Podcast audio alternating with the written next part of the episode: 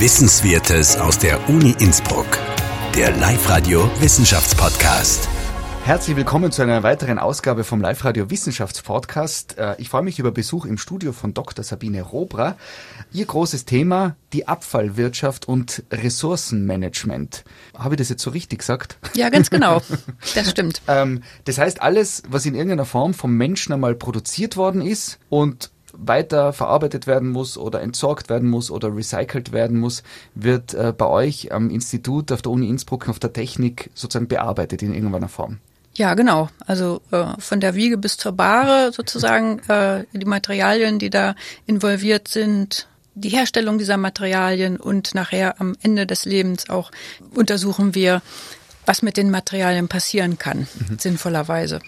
Äh, ab das, das, das Abreißen von einem alten Betonhaus, die Soldatenfliege, wie können äh, Baumwolltextilien zu Kompost werden, wie kann Hanf als Baustoff integriert werden, alles Themen, die wir besprechen möchten.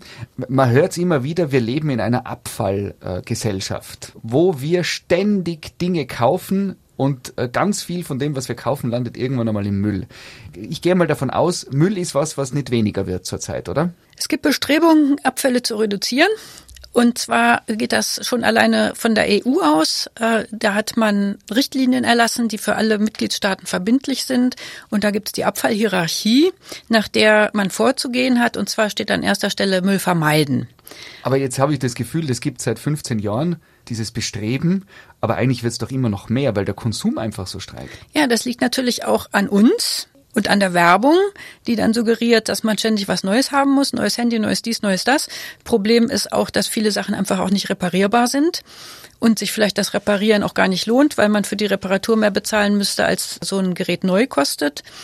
Und dann diese Schnelllebigkeit, äh, denken Sie alleine nur an Fast Fashion, dass man alle Vierteljahr irgendwie einen neuen Modetrend haben muss und viele Leute denken dann, sie müssten dem folgen, damit sie in ihrer äh, Bubble was darstellen. Das ist so ein, so ein ähm, na, wie nennt man das, eine, eine, eine Schlange, die sich in den Schwanz beißt. Ne? Und da muss man sehen, dass man selber vielleicht mal guckt, ob man da nicht selber was ändern könnte. Das Thema Abfallwirtschaft ist ja enorm groß, oder? Weil das, das reicht ja in alle Facetten unseres Alltags hinein. Ja, das tut es und es ist natürlich auch ein enormer Wirtschaftsfaktor, weil diese Abfälle, die wir produzieren, die kaufen wir ja vorher ein in anderer Form, zum Beispiel als in Form von Verpackungen. Es ist ja heute, man kann ja fast nichts mehr kaufen, was nicht irgendwie in Plastik verpackt ist. Dieses Plastik, das kaufen wir mit und werfen es dann weg und zahlen dann auch nochmal dafür, dass es dann äh, von unserer Wohnung abgeholt wird. Mhm. Und dass es dann äh, irgendwie sortiert wird und im Glücksfall haben wir dann auch ein Recycling, sodass dieses Plastik wieder neues Plastik wird. Aber oft ist es eben auch so, dass das in die Verbrennung geht, was dann wiederum dazu beiträgt, dass äh, der CO2-Anteil in der Atmosphäre ansteigt, weil diese Produkte ja alle auf Erdölbasis sind. Das Erdöl wird dann halt nicht äh, als Diesel oder Benzin verbrannt, sondern eben in Form von Plastik. Aber unterm Strich ist es dasselbe. Jahrtausende lang war der Mensch Jäger und Sammler und hat, glaube ich, in dem Sinn keinen wirklich relevanten Abfall produziert, außer der, äh, was sind Knochenreste oder was war da noch? Irgendwelche Muschelschalen. Muschelschalen, Steinwerkzeuge, die vielleicht irgendwie, aber der Mensch ist ja erst seit ein paar hundert Jahren sozusagen wirklich Verursacher von in unseren Augen echten Abfall. Gibt es da geschichtlich irgendwo so einen, einen Bruch, wo man sagt, okay, dort war wirklich was, wo der Mensch angefangen hat, in der Natur wirklich tief reinzugraben? Ja, das, man kann die Anfänge ungefähr in der Renaissance sehen, wo die Leute dann aufgeklärter waren und äh, versucht haben, ihre Entscheidungen wissenschaftsbasiert zu treffen also nicht alle, aber doch die Forscher, also die Forschung äh, war da hoch im Schwange und das führte dazu, dass dann in England zum Beispiel die äh, eine landwirtschaftliche Revolution stattfand, wo viele Dinge erfunden wurden, also zum Beispiel auch die Mehrfelderwirtschaft, äh, Fruchtfolge, sinnvolle Fruchtfolgen. Es wurden ähm, Bohnen und Linsen und Erbsen, also Hülsenfrüchte, mit äh, in die Fruchtfolge aufgenommen. Damit hatte man einerseits die Äcker mit Stickstoff gedüngt, äh, es wurde Winterfutter produziert, man musste nicht mehr die viele Tiere schlachten, um die über den Winter zu bringen, sondern man hatte genug Futter. Das heißt, die Nahrungsgrundlage wurde einfach sehr viel verbessert. Das führte dazu, dass dann in England es zu einem Bevölkerungswachstum kam. Zeitgleich setzte dann oder kurz kurze Zeit später setzte die industrielle Revolution ein, also Kohleförderung, Dampfmaschine, Industrialisierung, Baumwollindustrie, ganz wichtig. Und die schwappte dann allmählich auf das restliche Europa rüber. Ja, und äh, dann kam es dazu, dass die Leute alle sich in Städten konzentrierten, Landbevölkerung ähm, schwand. Das beobachtet man heute auch noch, zum Beispiel in Asien und in Afrika. Also die äh, Zusammenballung in großen Städten nimmt immer mehr zu und wir sind einfach auch wirklich viele. Und viele Leute produzieren eben auch Abfall und die brauchen auch zum Beispiel, die brauchen was zu essen. Ja, wie soll das in die Städte kommen, wenn es nicht verpackt ist? Viele Leute haben überhaupt keine Zeit mehr zum Kochen. Ja, was machen die? Die gehen in den Supermarkt, gibt's jetzt überall auf der ganzen Welt, in allen großen Städten, Fertiggerichte, zack, ab in die Mikrowelle und gut ist. Und man hat was gegessen und man hat einen Haufen Müll produziert. Wie geht's einem, wenn man sich jahrelang mit Abfallwirtschaft beschäftigt, mit dem eigenen Konsumverhalten. Wenn man überall weiß, bei jedem Altpapiercontainer, bei jedem Biomüll, bei jeder Sperrmüllsammlung, die man sieht in Innsbruck, überall weiß man, ah, was passiert mit dem alles, wohin geht es, wohin wird es mit welchem Schiff noch ans letzte Ende der Welt wieder zurückgebracht. Ja, das äh, mit dem Schiff, das äh, hat sich mittlerweile erübrigt, weil die Abnehmerländer das nicht mehr nehmen dürfen oder auch nicht, vor allen Dingen auch nicht mehr wollen, äh, weil die da eh nichts mit anfangen können und das dann irgendwann im Meer landet. Ja, was was soll man machen? Ne? Ich als einzelner einzeln wohnender Mensch, äh, ich kann mir keine Riesenportionen kaufen unverpackt. Also ich habe eine Gemüsekiste, die kommt alle drei Wochen. Das ist alles unverpackt. Ansonsten, äh, was ich sonst so brauche, das ist halt verpackt. Also mhm. ich, ich man kommt ja teilweise auch nicht mehr aus, oder? Also es geht, äh, es ist, äh, wenn ich wirklich richtig wollte, ne, ich müsste jetzt, ich will mich hier nicht als Heuchlerin darstellen, aber wenn ich wirklich richtig wollte, denke ich, äh, wäre es möglich. Es gibt ja auch unverpackt, ich glaube, es gibt einen Unverpacktladen, mhm. äh, da muss man dann seine eigenen Gefäße, aber ich weiß noch nicht mal, wo der ist. Also äh, ich muss Asche auf mein Haupt, ich müsste mich da auch mehr anstrengen. Aber ich trenne, ich trenne zumindest meinen Abfall. Also ich habe vielleicht im Vierteljahr 20 Liter Restmüll. Mhm.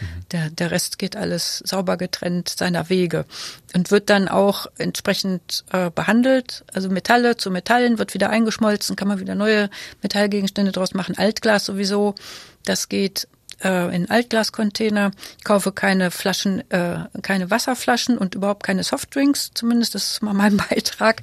Ich brauche keine Kunststoffflaschen. Äh, Leitungswasser tut's ja auch. Vor allen Dingen das Gute, dass wir hier in Innsbruck haben. Ja, ich habe keine Zeitungen abonniert. Es geht alles online. Ich drucke sehr wenig. Also da versuche ich so. Ich fahre immer mit dem Fahrrad, mhm. wann immer es geht. Äh, sehr selten öffentliche. Äh, ich habe kein Auto. Wenn ich eins brauche, kann ich, kann ich mir auch eins leihen. Ähm, ja, das ist so mein bescheidener Beitrag, den ich leiste. Aber um die Verpackung komme ich halt nicht rum. Jetzt ist ja immer spannend, Abfall ist eigentlich was, was man weghaben will, aber Abfall kann ja teilweise unglaublich wertvoll sein. Gibt es so ein Ranking, was ist der wertvollste Abfall?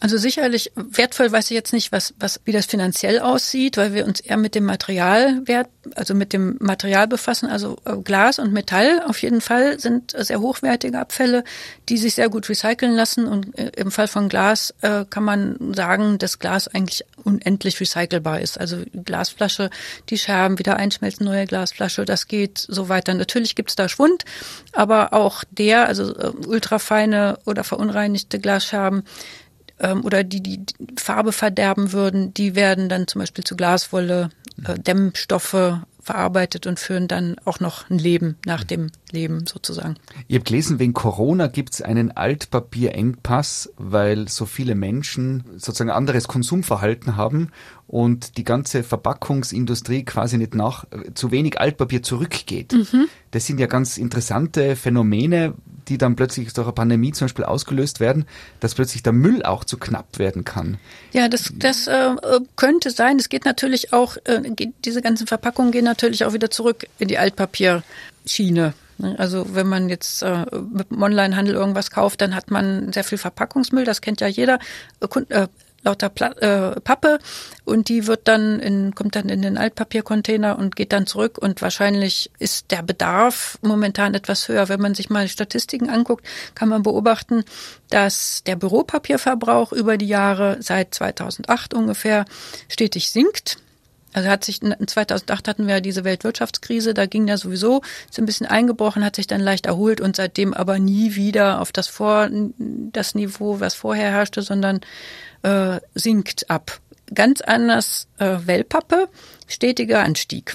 wegen Onlinehandel wahrscheinlich. Ja, genau. Und ich, also das sind jetzt äh, die Zahlen, die ich jetzt gesehen habe, die da ist Corona noch nicht mit berücksichtigt. Ich vermute mal, dass da jetzt ein steiler Anstieg noch, noch einmal.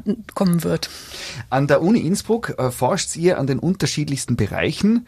Äh, ich starte mit der Soldatenfliege. Da geht es darum, glaube ich, Biomull zu auf der einen Seite wertvollem Kompost zu machen und auf der anderen Seite ein Futtertier zu gewinnen.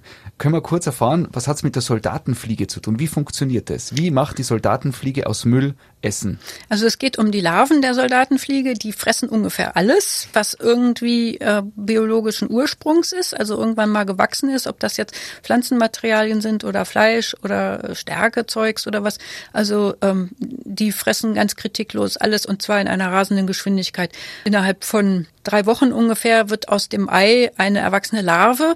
Die Larve enthält ungefähr 30 Prozent Eiweiß, ein bisschen mehr als 30 Prozent Fett hat eine Chitinhülle und äh, diese Sachen kann man könnte man verwerten und da äh, sind gerade Forschungen im Gang, was man aus diesen Larven machen kann. Also da geht es äh, technische Fette und ähm, Proteine vielleicht Proteine auch für die Verpackungsindustrie. Also das ist relativ neu, relatives Neuland. Also sogar aus der Insektenlarve könnte man Verpackung machen. Äh, könnte man sicherlich versuchen.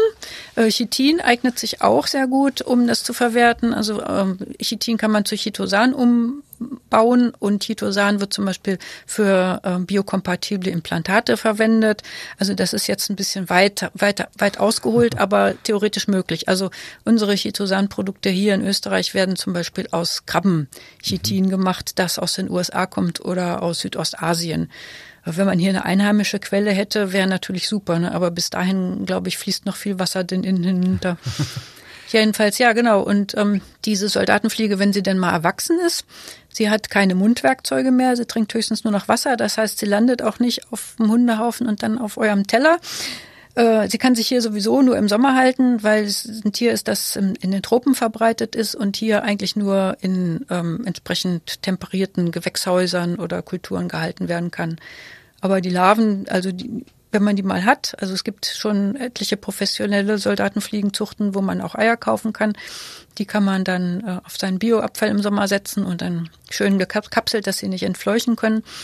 Und dann kann man die Larven irgendwann ernten und seinen Hühnern vorwerfen zum Beispiel. Ne? Das geht jetzt schon die Larven fressen wirklich alles. Gibt es irgendwas, wo die Larve sagt, äh, das ist mir zu, zu wieder? Ja, also wenn es jetzt holzig ist, das können sie nicht ah, essen. holzig mögen sie nicht? Nee, holzig oh, ja. mögen sie nicht. Aber sonst fressen von Schweinemist über ähm, Küchenabfälle, Speisereste, dann spezielle Abfälle aus der Nahrungsmittelproduktion. Wenn man die dann eben so zusammenmischt, dass sie ein ausgewogenes Nahrungsmittel Spektrum bieten, also genug Eiweiß, Fett, äh, Kohlenhydrate für die Larven. Die wachsen natürlich auch umso besser, je, je ausgewogener das Futter ist. Kann man sich das so vorstellen, dass es da im Labor an der Uni Innsbruck dann so verschiedene Versuchs äh, Fliegenkäfige gibt und ihr füttert die einen mit äh, Bioabfall, mit die anderen mit äh, Hühnermist, die anderen und dann schaut, wie entwickeln sich jeweils die Larven? Ja, wir haben also so ähm, ich muss dazu sagen, das machen äh, die Kollegen von der Mikrobiologie. Die sind die äh, Herren der Fliegen sozusagen oder Damen der Fliegen, die Herrinnen.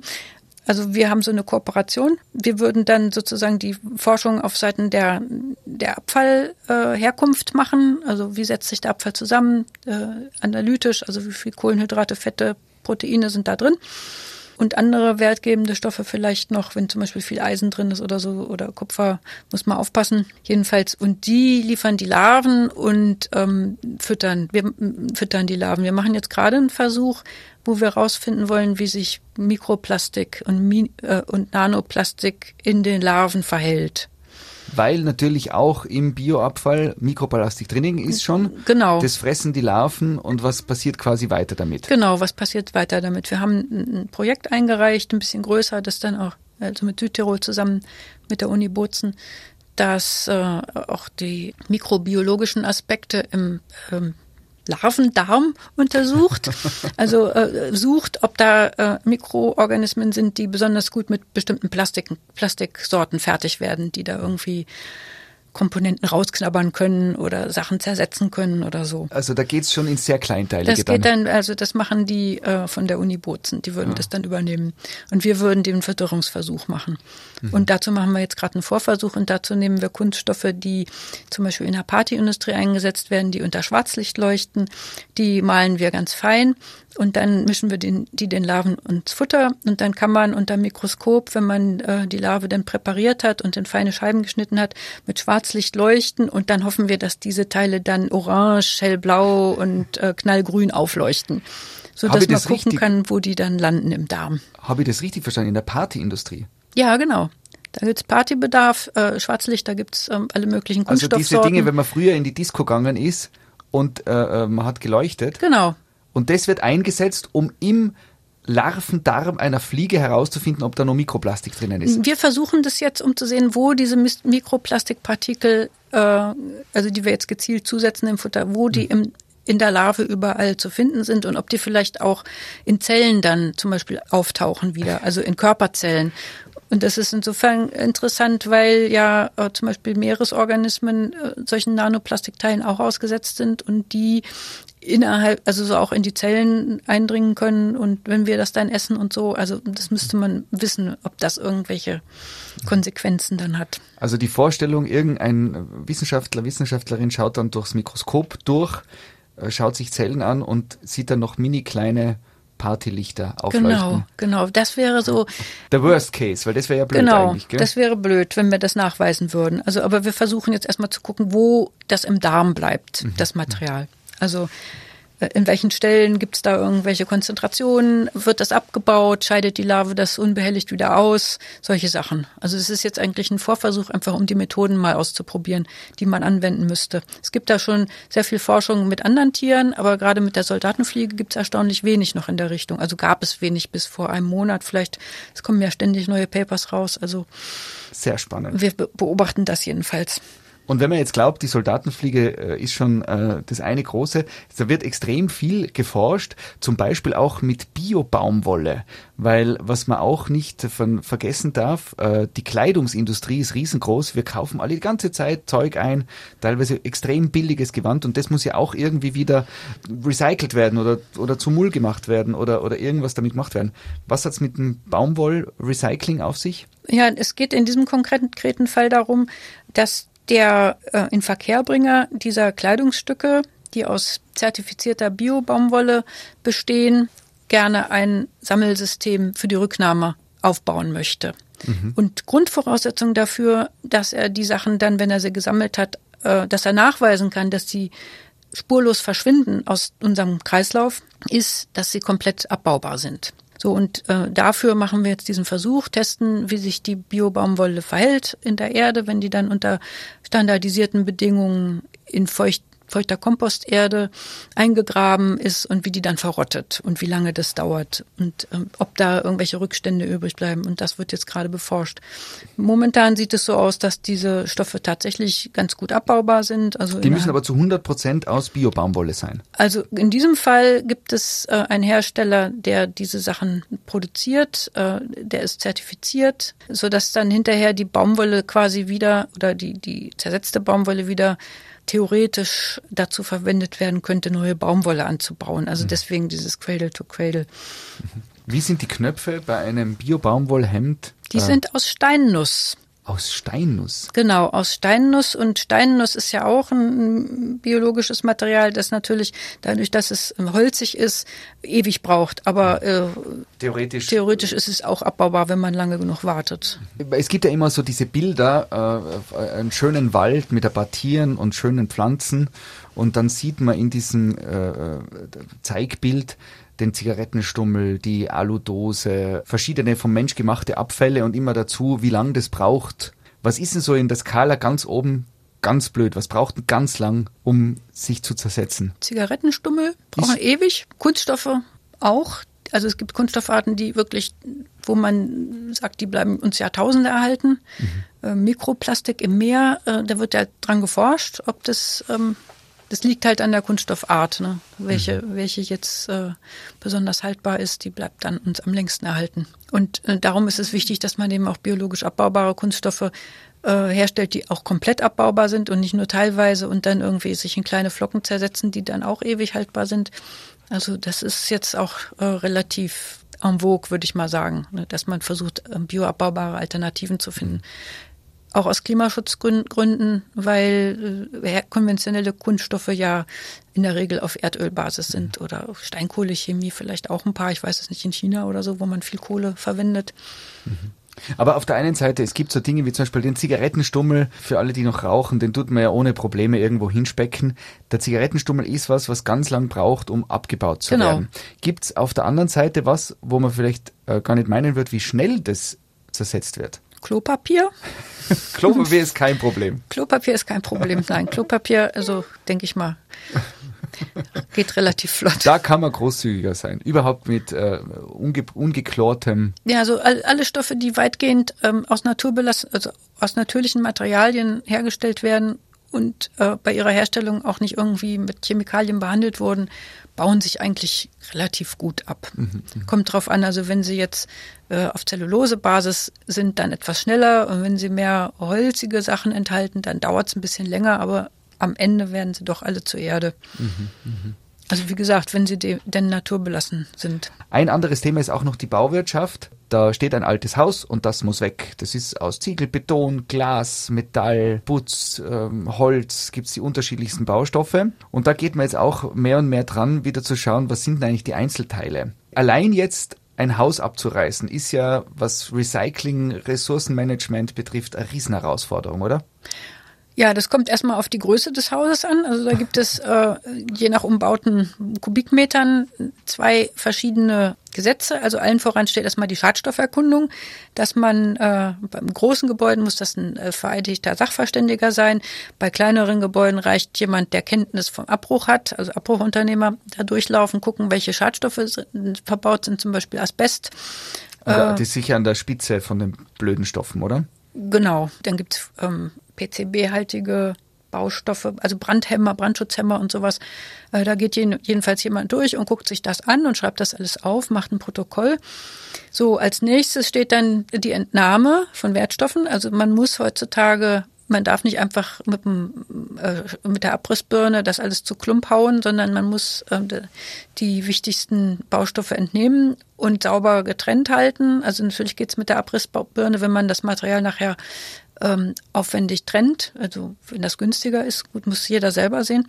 Aber heutzutage einfach abreißen und auf die Deponie, das macht man nicht mehr, das darf man nicht mehr. Teilweise ist ja so in unserer Gesellschaft, dass die Arbeitsleistung so teuer ist, dass sich Recycling nicht rechnet. Das heißt, Beispiel, man hat eine 15 Jahre alte Küche zum Beispiel, die ist grundsätzlich noch hochwertig, ist irgendwo verbaut, aber die rauszureißen, wegzuschmeißen und eine komplett neue zu bauen, ist billiger, wie sie in die Einzelteile zu verlegen, zu reparieren, zu schauen, was kann man noch verwenden. Also die Idee, wenn man heutzutage äh, einem Handwerker sagt, bitte bau was aus und verwende das wieder, sagt er, du, es ist viel billiger, wir reißen es raus und kaufen alles neu. Ein Problem ist dabei auch die Kommunikation. Also es gibt garantiert irgendwo jemand, der genau diese Küche haben möchte. Bloß, und der wäre vielleicht auch sogar bereit, dahin zu fahren und die auszubauen. Bloß, ähm, wie findet man diese Leute? Also äh, da, es gibt Baustoffbörsen, wo sowas auch angepriesen wird. Ob die Leute, die dann vielleicht diese Küche benötigen würden, da auch reingucken, ist die Frage. Das ist das eine, genau. Und dann die Frage, äh, lohnt sich das von der Zeit her, wenn die Arbeitszeit teuer ist, da so penibel umzugehen. Und es gibt tatsächlich eine Studie, ich weiß jetzt gerade nicht genau, welche das ist, aber äh, aus den jetzt äh, Anfang des äh, der 2010er ungefähr in Belgien, wo sie untersucht haben, wie sich das rechnet. Also Abriss mit der Abrissbirne und alles äh, hinterher separieren oder jemanden da reingehen zu lassen und die Materialien auszubauen. Und das war tatsächlich so, dass sich das finanziell rentiert hat, diese Stoffe auszubauen, sorgfältig, weil nachher der Aufbereitungsaufwand eben radikal geringer war. Ein Baustoff, der auch äh, beforscht wird, ist der Hanf. Was, was macht ihr am Institut mit dem Hanf? Ja, wir machen momentan, sind wir dabei, äh, als Projektpartner uns aufzustellen, was die Ökobilanz angeht von Hanf, also von bestimmten Baust also äh, bestimmten Materialien, Fasern und so, die man aus Hanf gewinnen kann, wie die sich darstellen im Vergleich zu anderen Baustoffen. Aber da sind wir noch ganz am Anfang. Es geht darum, dass äh, es gibt äh, in Tirol eine Initiative, die den Hanf wieder anbauen will. Das ist eigentlich eine, wirklich eine fantastische Pflanze, leider bloß äh, in Misskredit geraten durch den Wirkstoff THC. Äh, kennt ja wahrscheinlich jeder das Problem. Daher äh, generell mit Vorteilen behaftet, die absolut unbegründet sind. Also die heutigen Sorten haben, äh, sind THC-frei und äh, was die gut können, ist halt wirklich Sonnenenergie in Fasern umsetzen. Die produzieren neben den Fasern aber auch Blätter, die man zu Tee verarbeiten kann und Samen, aus denen man auch wieder was machen kann. Ich habe jetzt neulich gesehen, es gibt jetzt sogar einen bekannten Nahrungsmittel, äh, Produzenten, der bietet eine Pizza an mit Hanfkörnern.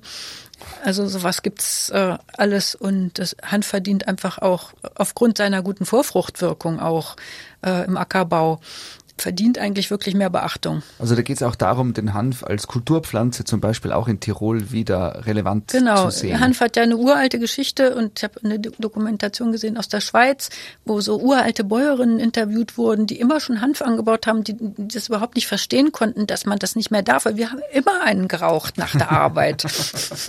Spannende Aspekte rund um Recycling, Ressourcenmanagement und Abfall. Das, was ich so spannend finde, ist, dass beim Thema Abfall und das, was wir Menschen in irgendeiner Form produzieren, ist, da ist ja alles dabei. Da geht es um Nahrungsmittel, es geht um Landwirtschaft, es geht um äh, Konsum, es geht um äh, bis hin zu, also jeder, der zum Arzt geht, jetzt mit Corona, da ist Abfall, da geht es darum, Ressourcen zu bekommen und mhm. weiterzugeben. Das betrifft ja mehr oder weniger eigentlich alle Fachbereiche der Wissenschaft, oder? Genau. Ja, das Material, das wir ähm, verbrauchen, das muss ja auch irgendwo herkommen. Ne? Das muss man ja auch sehen. Es muss ähm, irgendwo produziert werden. Die Rohstoffe müssen irgendwo herkommen. Und äh, es gibt ja den, die Erkenntnis, dass wenn wir so weitermachen, wir äh, Anfang Juni schon alle Ressourcen verbraucht haben, die uns eigentlich zustehen über das ganze Jahr. Ich weiß nicht, wo jetzt, äh, geht immer mehr nach vorne. Vor ein paar Jahren war es noch September und dann äh, August ähm, und Juli und jetzt glaube jetzt ist letztes Jahr war es glaube ich im Juni schon. Ich weiß gar nicht, wo es jetzt ist. Also das äh, schreitet rasant äh, fort, dass wir einfach wirklich über unsere Verhältnisse leben ne? und äh, wir als Ressourcenmanager Management versuchen Mittel und Wege zu erforschen, wie man Ressourcen aus eigener Kraft zum Beispiel ersetzen kann, also innerhalb von Tirol, der Region. Und das geht eben nur wirklich, wenn man eine Kreislaufwirtschaft anstrebt, die möglichst einen geschlossenen Kreislauf anstrebt. Mhm. Also, dass man die Sachen tatsächlich verwertet, nicht irgendwo wertvolle Plastikteile nach sonst Übersee verschifft oder so. Also, ein ganz Beispiel ist dieses Krabbenpoolen in Marokko, wo die Nordseekrabben gefischt werden, dann gekocht, dann nach Marokko geflogen, da gepoolt und wieder zurück. Also, das ist doch ein Unding.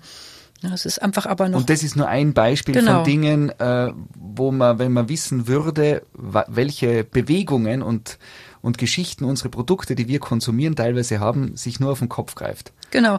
Das Problem ist einfach momentan noch die, der günstige Transport. Mhm. Der günstige Transport ist deswegen billig, weil halt die Treibstoffe relativ günstig sind. Nicht? Und, äh, und sobald man irgendwie es schafft, äh, diesen Transportsektor anders aufzustellen, also ähm, das CO2 irgendwie zu berücksichtigen, auch in den Berechnungen, würde sich sicherlich einiges, also müsste sich einiges ändern. Wir müssten uns auch gewaltig umstellen, aber das ist einfach nötig, damit man auch in 50 Jahren noch hier leben kann. Das heißt, sich bewusst machen, wie viel und welchen Abfall wir auch machen, immer wieder so in Erinnerung rufen, genau. schadet nicht, um zu sehen, was der Mensch auch alles mit verursacht. Aber das ist schwierig, das sehe ich, sieht man an meinem eigenen Beispiel. Also mhm. äh, es ist, wenn was da ist, dann wird es auch äh, konsumiert. Mhm, mh. Auch wenn man sich dreimal fragt, brauche ich das wirklich? Also das sollte man sich, die Fragen sollte man sich wirklich stellen, aber Sachen braucht man, gewisse Sachen. Also man muss irgendwie ab und zu mal neue Schuhe kaufen und muss ab und zu mal eine neue Hose oder sowas kaufen. Vielen Dank für die vielen Informationen und ähm, wir wünschen alles, alles Gute beim Weiterforschen an der Uni Innsbruck. Vielen Dank. Wissenswertes aus der Uni Innsbruck. Der Live-Radio Wissenschaftspodcast.